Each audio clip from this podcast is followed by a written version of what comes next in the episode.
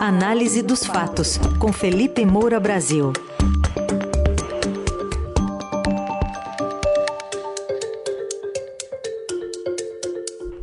Hoje, com destaque para duas decisões: uma do ministro Alexandre de Moraes de suspender uma investigação do, contra institutos de pesquisa por causa de pesquisas eleitorais, e a outra do STJ, que mantém o afastamento do governador de Alagoas, Paulo Dantas.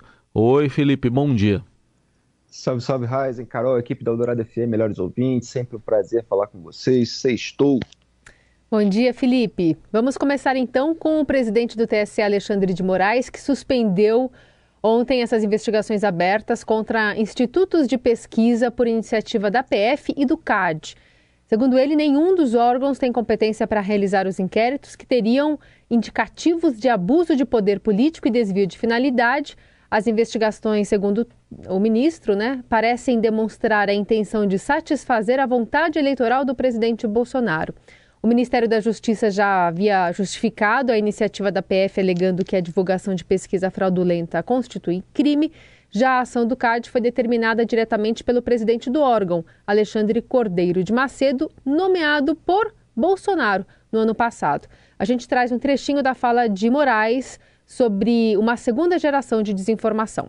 A primeira é a manipulação, como no caso em concreto que estamos analisando. A manipulação de algumas premissas verdadeiras. Então se fala escândalo dos bingos, dólares na cueca, máfia dos sanguessugas. Você junta várias informações verdadeiras que ocorreram e aí traz uma conclusão falsa, ou seja, uma manipulação de premissas. E a segunda modalidade nova de desinformação, e isso também nós temos aqui no Tribunal Superior Eleitoral de ficar muito atentos, é a utilização de mídias tradicionais para se plantar fake news a partir de determinadas mídias tradicionais que supostamente estariam fazendo uma matéria jornalística estão divulgando fake news, notícias fraudulentas, e a partir disso as campanhas replicam essas fake news dizendo: não, mas isso é uma notícia que saiu.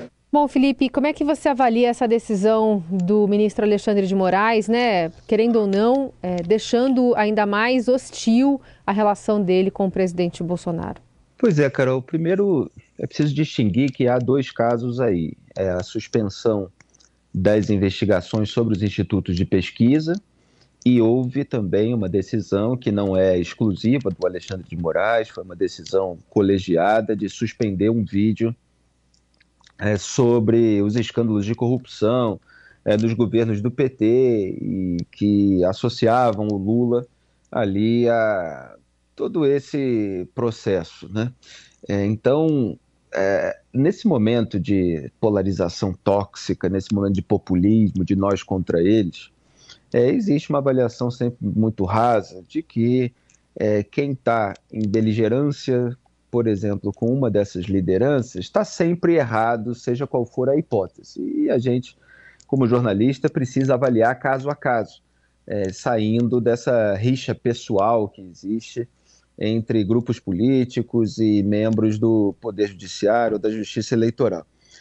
Então, em relação à suspensão das investigações sobre institutos de pesquisa, é bom deixar claro isso que você bem citou, é, que o Alexandre Cordeiro, que está lá no comando do CAD, foi indicado para o cargo pelo ministro da Casa Civil, Ciro Nogueira, portanto, por um aliado do Jair Bolsonaro, velho cacique do Centrão, ali do PP, mesmo partido do Arthur Lira, do Ricardo Barros, e é um dos coordenadores da campanha do Bolsonaro, né, o Ciro Nogueira. E o Sabá, a Sabá Cordeiro, irmã do presidente do CAD, é chefe de gabinete desse mesmo ministro. Então você tem ali uma turma ligada ao bolsonarismo, que estava abrindo uma investigação é, sobre institutos de pesquisa que se tornaram alvo é, do Bolsonaro, dos seus filhos, dos seus é, propagandistas, em razão daquela discrepância entre os índices apresentados é, poucos dias antes do primeiro turno e do Jair Bolsonaro, esse índice né, é, de intenção de voto, e aquilo que se apurou é, na urna. É, quando é, se fala ali de uma espécie de conluio, de possível formação de cartel, para você investigar isso, você precisa ter o mínimo de indício de que aquilo aconteceu. Quer dizer, você só ter uma discrepância entre o índice de intenção de voto de um candidato e aquilo que apareceu na urna é, não é, é, um indício de um esquema criminoso, é, seja qual for a investigação nesse sentido. Então, é claro que os institutos têm as suas alegações, eles precisam sim rever a sua metodologia, é, existem diversas questões que estão sendo apontadas, o alto índice de abstenção, o número de indecisos que só decidem ali em cima da hora, é, mas para além é, desses detalhes de migração de voto por causa do voto útil é, nos últimos dias, nos últimos momentos, é, tem, por exemplo, a questão da, da rede, quer dizer, é, é, e isso acontece muito no bolsonarismo, quer dizer, uma influência muito grande pelas redes sociais que faz com que é, muita gente de regiões diferentes tenha aquela mesma é, percepção da realidade ou me, o mesmo sentimento contrário a um outro candidato.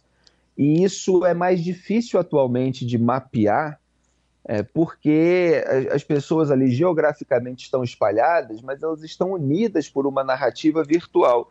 E os institutos é, usam esses instrumentos mais tradicionais, mais antigos, com esse mapeamento regional.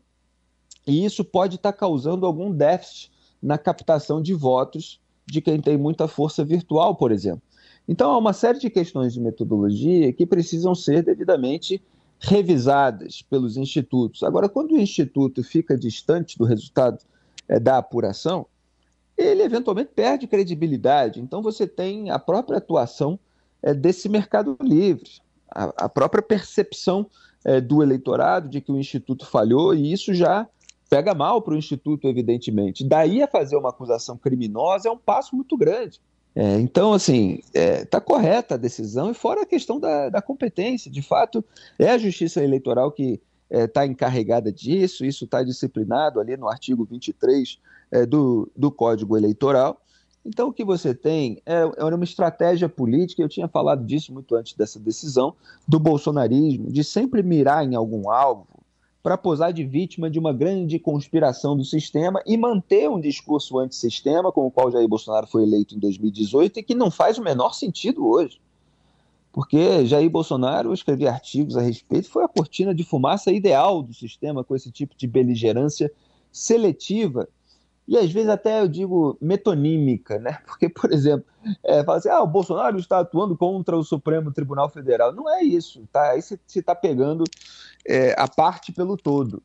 É, por exemplo, ele tem essa beligerância com Alexandre de Moraes, teve com Luiz Roberto Barroso, teve com Luiz Edson Fachin. Agora ele tem com Gilmar Mendes, com Dias Toffoli? Não. O Gilmar Mendes, o Ricardo Lewandowski e o Cássio Nunes Marques foi o primeiro a ser indicado pelo Jair Bolsonaro, votaram para manter o foro privilegiado retroativo do Flávio Bolsonaro, e olha, e olha que não faltaram os chamados embargos auriculares, né? a conversinha no pé do ouvido, nos bastidores do Poder Judiciário. Gilmar Mendes volta e meia fala, não, eu estava tomando outro dia cafezinho com o Jair Bolsonaro, e aí a gente brincou disso, disso, daquilo. É, Dias Toffoli abraçou o Bolsonaro num sábado à noite para festejar a indicação do Cássio Nunes Marques. Então, assim, é, é, preciso ser contestada essa história de beligerância, porque não é exatamente assim. Mas o Bolsonaro precisa de um discurso antissistema, porque isso mobiliza eleitorado. Então, até outro dia, o discurso era contra as urnas eletrônicas. Só que, como o resultado foi positivo para o bolsonarismo, elegeram muitos parlamentares, é, ficaram ali, é, aparentemente, com uma maioria no Senado Federal que não tinham antes, tanto que a gente teve a CPI da pandemia.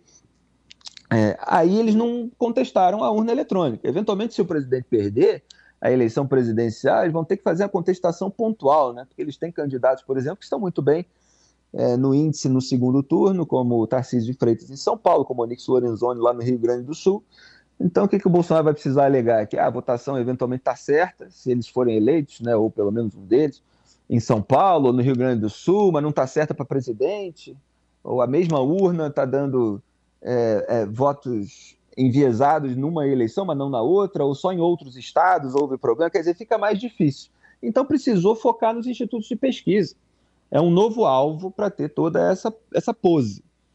É, então, assim, essas investigações, ela, a instalação delas é absurda. É claro que os institutos têm que ser questionados, é claro que há uma crítica é, no ar, é, e uma eventual perda de credibilidade, mas isso é o mercado livre atuando. Os institutos que chegam mais perto, eles ganham maior credibilidade e as pessoas podem falar isso, podem criticar, mas para haver uma investigação na esfera é, penal ou é, uma questão a respeito de, de, distorção de mercado, de conluio, de concorrência desleal, você tem que ter o um mínimo de indício, e esse indício não apareceu. Quer dizer, uma mensagem que houve uma combinação, uma gravação, é, qualquer coisa nesse sentido. Não há. Então, o que há é a instrumentalização de órgãos é, de fiscalização e controle por parte é, de um grupo político, e isso não pode ser permitido dessa maneira. Agora, a outra questão, é claro, assim, desculpe me estender, mas é que os assuntos são muito é, é complexos, né, de, minuciosos, precisa aqui de uma análise minuciosa, Aí é mais grave, que houve uma decisão de suspender, de retirar do ar um vídeo que enumerava ali os escândalos de corrupção é, dos governos do PT é, e, e uma decisão com um voto divergente do Ricardo Lewandowski, que foi acompanhado pelo Alexandre de Moraes, pela Carmen Lúcia, pelo Benedito Gonçalves, mas houve ministros, né, é, inclusive o relator Paulo de Tarso e depois o Sérgio Banhos e o Carlos Robá, que votaram contra essa retirada do ar, mas ficaram minoritários, foram votos vencidos, é, em que se considerou que houve uma desordem informacional, quer dizer, você parte de premissas verdadeiras para chegar a uma conclusão falsa. Agora, esses ministros não detalharam qual é a falsidade da conclusão. Vocês ouviram aí o, Alexandre de Moraes falar a respeito disso, e ele não entrou no mérito específico da, da conclusão falsa. Então, você tem, por um lado, também uma justiça eleitoral tentando atuar como editora da nação, né? e o eleitorado ele pode é, ouvir ali aquelas informações, tirar as suas próprias conclusões, se não há algo é, efetivamente é, mentiroso é, eles estão reconhecendo que os fatos aconteceram, quer dizer, escândalo do mensalão aconteceu, escândalo dos dólares na cueca aconteceu, máfia das sanguessugas aconteceu. Isso tudo está relacionado ao partido que tem como líder o Lula. E aí você é, é, relaciona aquilo tudo ali é, ao Lula, mas é, sem uma mentira específica, eles vão chamar de, de ah, peraí, houve uma desordem informacional, então tem que ser retirado do ar é, aí, aí já é uma coisa muito mais sensível para resultar num ato de censura. Então é preciso avaliar caso a caso, ao contrário do, do que fazem os grupos políticos. Bom, Felipe, vamos falar de outra decisão judicial. Essa tem a ver com a eleição em Alagoas e por 10 a 2 o STJ manteve o afastamento do governador e candidato à reeleição pelo MDB Paulo Dantas. Tem lá uma investigação ele, a qual ele está sendo submetido de uso de funcionários fantasmas na Assembleia Legislativa de Alagoas. Novidade é que essa, esse afastamento agora vale até o fim do atual mandato. Ontem o ex-presidente Lula esteve lá em Alagoas, até esteve com o próprio Paulo Dantas, com Renan Calheiros. Além do aspecto local, tem mais algum impacto essa decisão, Felipe, na sua avaliação? É, Pode ter, num, até na eleição presidencial, né? A princípio não se teria, só que como a gente tem uma eleição presidencial muito acirrada, qualquer pontinho a mais, qualquer voto vai ser de, eventualmente decidida voto a voto. É, pode respingar, porque é o candidato do Lula lá em Alagoas e do Renan Calheiros, né, contra o candidato do Arthur Lira, presidente da Câmara, que é aliado do Jair Bolsonaro e que, curiosamente, foi alvo de duas condenações por improbidade em relação a casos que aconteceram também na Assembleia Legislativa do Estado de Alagoas. Né? Então, muitas vezes a gente vê o sujo falando do mal lavado. É assim na esfera federal, é assim na esfera estadual. Renan Calheiros estava lá acusando o Arthur Lira, acusando o bolsonarismo como um todo de ingerência política. Agora, o fato é que o tribunal concluiu que há provas robustas do uso de funcionários fantasmas. O Paulo Dantas, governador que foi afastado, é, ele era presidente da Assembleia Legislativa de Alagoas. E esse esquema aconteceu desde 2019 com desvio de 54 milhões de reais. Não dá para chamar mais de rachadinha esse tipo de esquema criminoso. Isso aconteceu na Assembleia Legislativa do Estado do Rio de Janeiro. Então, eu, como jornalista carioca, conheço bem o funcionamento desse esquema. Isso é o rachadão. É muito dinheiro, são milhões de reais. A denúncia do MP do Rio de Janeiro contra o Flávio Bolsonaro era de desvio de mais de 6 milhões de reais.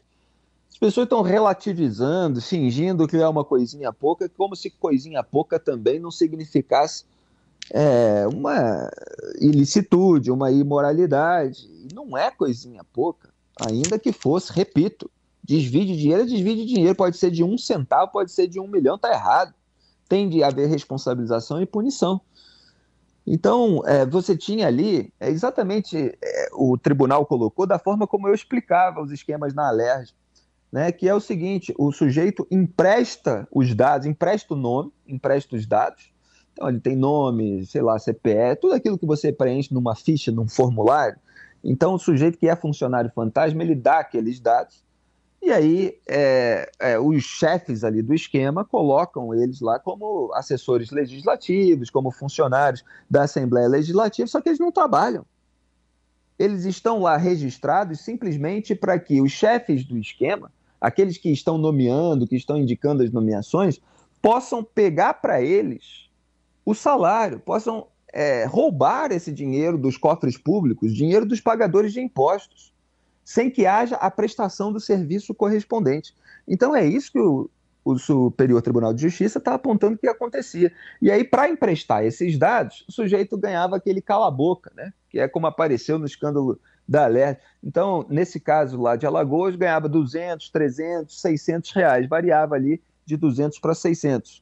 E sabe quanto é o salário de cada um desses funcionários fantasmas? E são é, é um monte deles. É, é de 16 mil a 21 mil reais.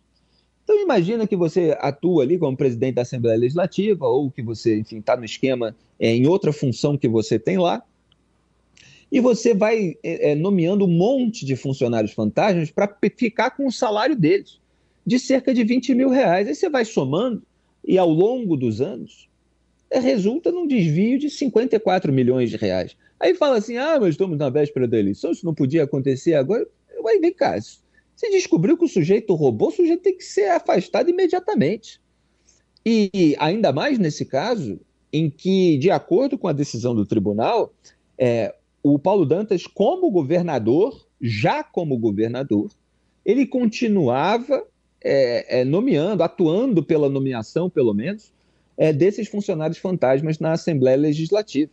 Então, assim, a decisão está correta. É claro que a gente de fora nunca tem elementos para ver se a investigação andou mais depressa ou andou mais devagar, se o conjunto de provas foi guardado ali para eventualmente, num momento em que houvesse chance de o sujeito ser reeleito, aí sim usar ou não usar. Agora, a Laurita Vaz, a ministra que tinha feito a decisão liminar que foi referendada pelo, pelo colegiado, ela defendeu que tudo correu é, no seu estado mais natural e que se ela se omitisse a partir daquele conjunto probatório, aí sim ela estaria tomando uma decisão política, que é a justificativa é, correta. Então, é, não se pode deixar impunidade, é preciso que haja responsabilização e punição pelo rachadão também.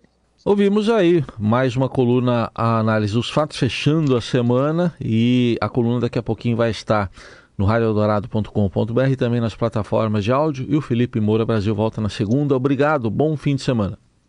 Muito obrigado a todos, bom fim de semana, grande abraço, tchau.